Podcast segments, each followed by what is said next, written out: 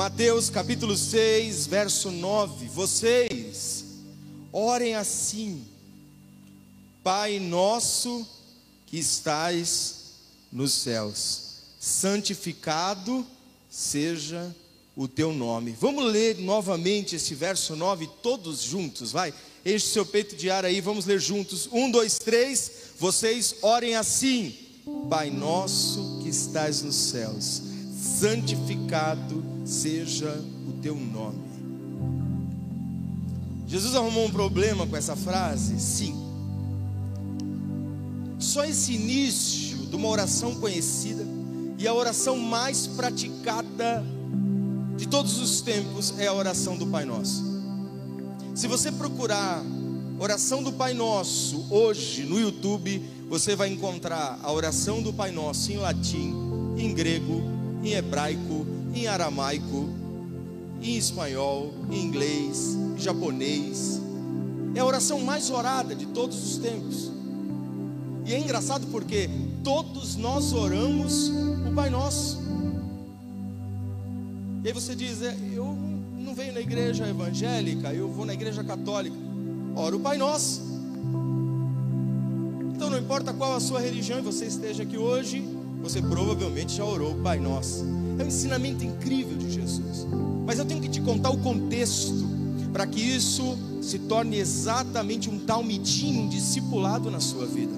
Jesus chega no momento na Galileia para ministrar o sermão da montanha. E quando ele começa a ministrar o sermão da montanha, ele vai na contramão do que a religião vinha pregando, porque o judaísmo ele construiu um afastamento de Deus. Primeiro, que o nome de Deus é um tetragrama divino, Yahvé, impronunciável. Alguém já recebeu alguma mensagem de alguém que escreveu Deus sem o E e colocou um tracinho? D tracinho us. É porque ela não pronuncia o nome de Deus, porque não pode usar o nome de Deus em vão, está na lei. É um, é um perigo. O judeu não fala a palavra Yahvé, porque a palavra Yahvé é divina, não é pronunciável mesmo não há pronúncia vocal, vo, é, não há pronúncia, não tem como, não há dicção para produ, produzir a palavra Yahvé. Isso que nós estamos fazendo aqui é uma tentativa de entender a palavra. E é nessa construção de povo que, Deus, que Jesus chega para poder ministrar um evangelho que tem a ver com paternidade. Ele está diretamente pegando pessoas já não tinham mais repouso, já não tinham mais lugar de descanso, já não tinham mais pai. Ele está restaurando a paternidade. Porém, Deus tinha muitos nomes na história. Deus já foi o Deus provedor, o Deus das batalhas, Deus fiel, Deus das promessas. E quantos outros nomes de Deus você conhece? Um Deus justo, um Deus que é amor, um Deus que é infinitamente misericordioso, e durante toda a história do Antigo Testamento, Deus esteve com o seu povo, foi justo e fiel. Mas para ter acesso a Deus, era necessário falar com o sacerdote. Deixa eu te explicar como que funcionava. Quando o povo queria uma resposta de Deus, eles precisavam de um intermediador. Alguém que fosse ao Santíssimo lugar, lugar Deus se manifestaria ali e traria resposta ao povo, ou seja, o povo jamais ia ter um contato direto com Deus, isso era proibido. Proibido, não tem como, é impossível. Além de proibido, é impossível. O contato com Deus precisa do intermediador, e é o Kohen Gadol, o sumo sacerdote. Então se levava um sacrifício, entregava esse sacrifício para o sacerdote, o sacerdote oferecia esse sacrifício e ele ia lá buscar resposta para o seu povo. Chegou uma época em que os sacerdotes, os sumos sacerdotes, entravam uma única vez no Santíssimo Lugar. Porque se o sumo sacerdote não estivesse impecável, sem pecado nenhum, ele morria lá dentro do Santíssimo Lugar. Aí surge a pergunta: como que iam tirar ele de lá, sendo que não pode entrar no Santíssimo Lugar? Ele ia com uma corda amarrada e na sua roupa tinha sinos, que quando ele caía morto, o sino parava de se mover, morreu, puxa. distância, não é? Mas quando perguntam para Jesus, porque agora eles estão querendo saber como eles devem conversar com o Pai, porque eles nunca fizeram de fato. Espera aí, mas não tem a, o acesso ao Pai? O acesso é livre, o acesso sou eu. Né? Jesus está dando permissão a todos de ter livre acesso a Deus, sem intermediação. Sabe o que isso faz? Eu vou te explicar aqui antes mesmo de terminar a palavra. Você pode hoje ter orado vindo para cá no seu carro pedindo a restauração, talvez da sua família, e Deus te escutou. Deus escutou a sua oração. Talvez você estava realmente afundado no pecado e Deus te escutou. Foi exatamente no pior momento da nossa vida que nós encontramos Deus. Melhor, eu não posso falar que encontramos Deus. Ele nos encontrou. Quantos jovens não estavam no meio do, de uma balada envolto de todas as promiscuidades, afundado no Sheol. E Deus foi lá na balada, lá sentou e falou: Filho, eu quero você. Eu quero que você venha viver uma experiência comigo que é além do que esse mundo pode oferecer. Essa semana me perguntaram: o diabo pode dar riqueza e fama? E a resposta é simples: é lógico que sim, fama e riqueza é desse mundo, e é tudo que ele pode oferecer. Mas o que Cristo pode oferecer para nós é a vida eterna, que nenhum homem e ninguém neste mundo é capaz de oferecer. Está atrás de fama e de riqueza, está atrás disso, só é só isso que você quer. Então, vai atrás do diabo, que provavelmente é mais fácil. É verdade, porque ele dá tudo o que você quer, é só entregar a vida para ele. Jesus não, Deus não, sabe por quê? Porque o diabo jamais será pai. Ele não tem responsabilidade nenhuma com você. Então ele te dá o que você pede. Mesmo que você for morrer no final, ou se afundar na vaidade, ele te dá tudo o que você quer. É só fazer um pacto. Deus não. Deus é pai. E quando você fala, pai, eu quero mais, ele diz, filho, você não está preparado ainda. Porque o pai que ama cuida. O pai que ama protege. Minha maior vontade é ver meus filhos dirigindo, mas tem o seu tempo. Pai sabe o tempo certo para o filho, pai sabe o momento de dar. É vontade de dar McDonald's todo dia do meu filho e ver ele sorrindo feliz. É McDonald's, é McDonald's. É, não, é, não dá vontade? Eu tenho a maior vontade do mundo, meu filho feliz aqui brincando. Vamos fazer o que? Estudar lição de casa. Não precisa mais fazer, filho. Seja feliz. É verdade ou não é? E por que, que você faz seu filho fazer lição de casa e muitas vezes falando, filho, tem que fazer lição? É porque você é ruim? Não, é porque você é pai, é porque você é mãe, é porque você ama os seus filhos, é porque você vê, quer ver o seu filho crescer. É exatamente assim a paternidade de Deus. Ele não dá o que você quer, nem no momento que você quer, ele dá o que você precisa para crescer. E Jesus vem ensinar isso para todos os galileus.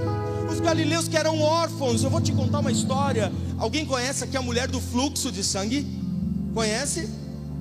Poxa, faz bastante tempo e tem gente que ainda conhece. A mulher do fluxo de sangue chega sozinha até Jesus. Uma pessoa com fluxo de sangue, ela era deixada para depois dos muros. Alguém que tinha lepra era deixado para fora dos muros. Alguém que tinha alguma enfermidade, alguma deficiência física, era deixado para fora dos muros. Não importa se é filho ou não, vai para fora dos muros. Essa é a religião, é o produto da religião o produto da religião faz com que pais salvem a religião a troco da morte dos filhos. O que eu vi de filho, amigo, morrer por causa da religiosidade. Sabe que isso eu agradeço a Deus pela vida do meu pai. É, de boné não pode entrar na igreja, não era assim? E aí o pai falava: Você é um indivíduo é, desrespeitoso com Deus, moleque, brinco, vai estar tá de boné, você vai estar tá disso. E aí condenava o filho para salvar a religião. Perdeu o filho e a religião não salva ninguém. Aí meu pai resolveu brigar com a religião para salvar o filho.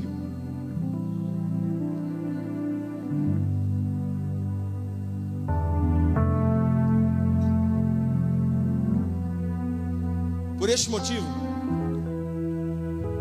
não tente salvar a religiosidade. Não tente salvar a religião, não vale a pena. Porque qualquer defeito que os seus filhos tiverem, a religião vai colocar eles lá para fora dos muros. Esse é o produto da religião. Ela não tem mais nada a oferecer. E aí, quando Jesus vem ali em Mateus capítulo 6, é incrível, porque ele chega e começa a ministrar para galileus, que nunca, nunca teriam a oportunidade de chegar no templo primeiro que todo mundo ou ser bem atendido. Pessoas que estavam para fora das condutas da religião, para fora da, da minoria participativa das adorações. No momento de adoração no templo, eles não estavam. São pescadores sujos, sem paz, sem cultura, sem tradição. Deixa eles do lado de fora.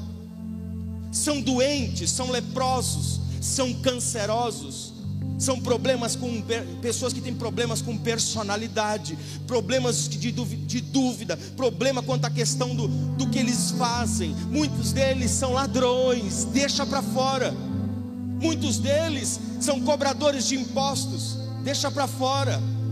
Muitos deles não pagaram o arrego sacerdotal, deixa para fora são leprosos, deixa para fora, são cegos, deixa para fora. E Jesus veio falar exatamente com estes que estavam órfãos, que não podiam chegar até Deus. Estavam órfãos, você não tem pai, você não tem pai, você é povo sem nada. Você é samaritano, você não tem direito algum. Filhos somos nós de Jerusalém filhos somos nós da linhagem de Levi. E aí vem Jesus, nasce de uma linhagem onde tem duas cananeias, tem uma moabita, vem da geração de Judá, que é a pior geração possível, vem da geração de Salomão, que é fruto da podridão do relacionamento de Davi com Betseba, e aí nasce Jesus e Maria. O que Maria tinha para gerar Jesus? Nada. Nada, absolutamente nada. E aí eu tenho que pontuar: José era homem de verdade, ele era um pai de verdade. Ele percebeu tudo o que estava acontecendo e duvidou no coração. Quem não duvidaria? Chegou um anjo e disse: Esse filho é o filho de Deus. Para proteger Maria, sabe o que ele faz? Posso contar? Sem escândalo. Ele não casa e foge com ela. É para deixar qualquer judeu com o cabelo se tem o cabelo, vai subir o que pá. É para deixar os religiosos com infarto. Um homem vai ser pai de Jesus que nem casou com a mulher, nem pagou dote, nem fez nada. É, fez nada. Fugiu. Para onde ele fugiu? Ele foi para Belém. O menino nasceu, ele fugiu para o Egito. Tá tudo errado essa história. O que você faria para proteger o seu filho? O que você faria para semear o Evangelho no seu filho todos os dias? O Evangelho do amor, do cuidado, do crescimento, da maturidade. O que você é capaz de fazer? E aí, quando Jesus cresce, ele chega, agora ele vai ser exatamente o caminho para quem é órfão e foi deixado do lado de fora dos muros. Mas Jesus não vai ser o caminho até o templo, vai ser o caminho até o céu.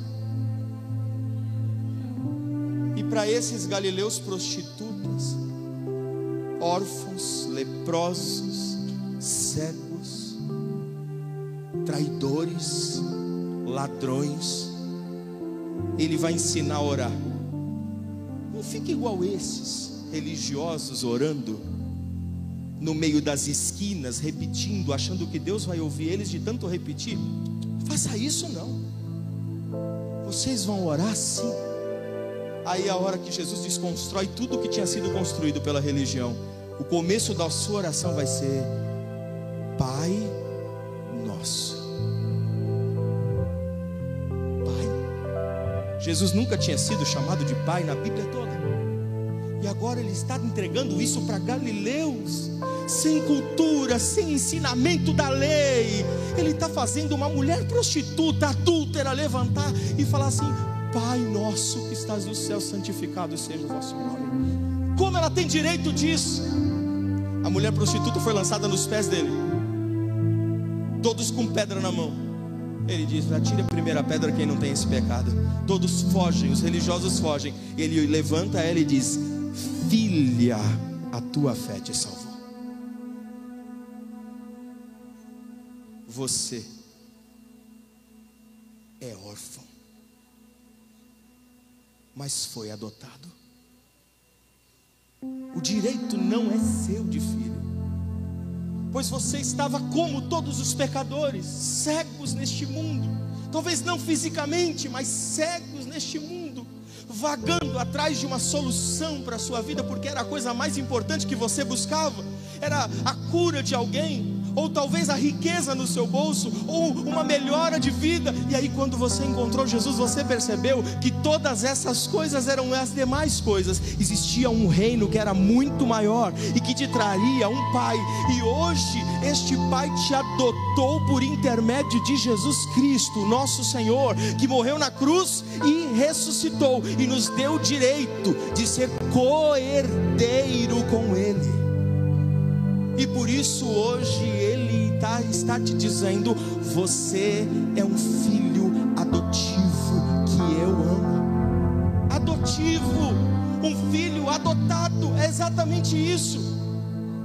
O ramo enxertado da oliveira, em que o agricultor olhou jogado que já ia para o fogo porque não tinha solução, e ele enxertou em Cristo Jesus nós somos aquele raminho enxertado, mas que ganhamos a chance de ser chamados filhos de Deus. E o nosso acesso hoje é simples. É simples o acesso. Qual é o nosso acesso hoje? Eu preciso ofertar para acessar? Não. Eu preciso vir todos os cultos para acessar? Não. Eu preciso me batizar para acessar? Não. Você precisa apenas olhar e falar: Pai nosso. E por que não, Pai meu? Porque eu sou adotivo, mas não sou o único.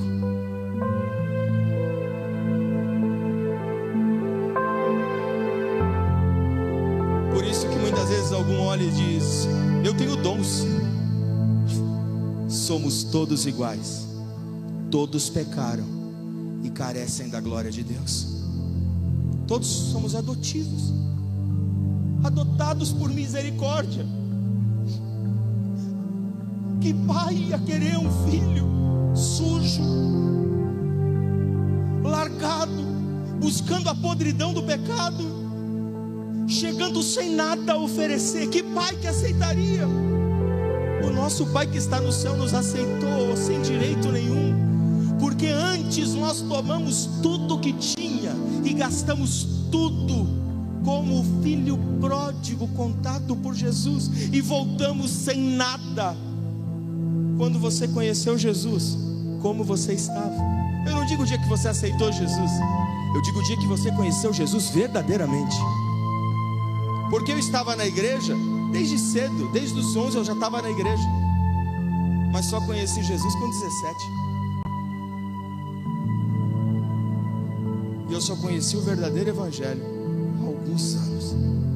Você acredita? Há alguns anos. Quando eu compreendi que eu não tinha direito nenhum, que era tudo por misericórdia, que eu era aceito por misericórdia, e Ele me amou tanto, que nenhum prazer deste mundo me comprava mais amor dele era mais do que suficiente para mim. Mais do que suficiente. E para fechar, e para fechar essa mensagem, Pai nosso que estás nos céus, nosso porque nós somos todos irmãos, um Pai muitos filhos, todos adotivos, pois só existe um unigênito, e o nome dele é Jesus Cristo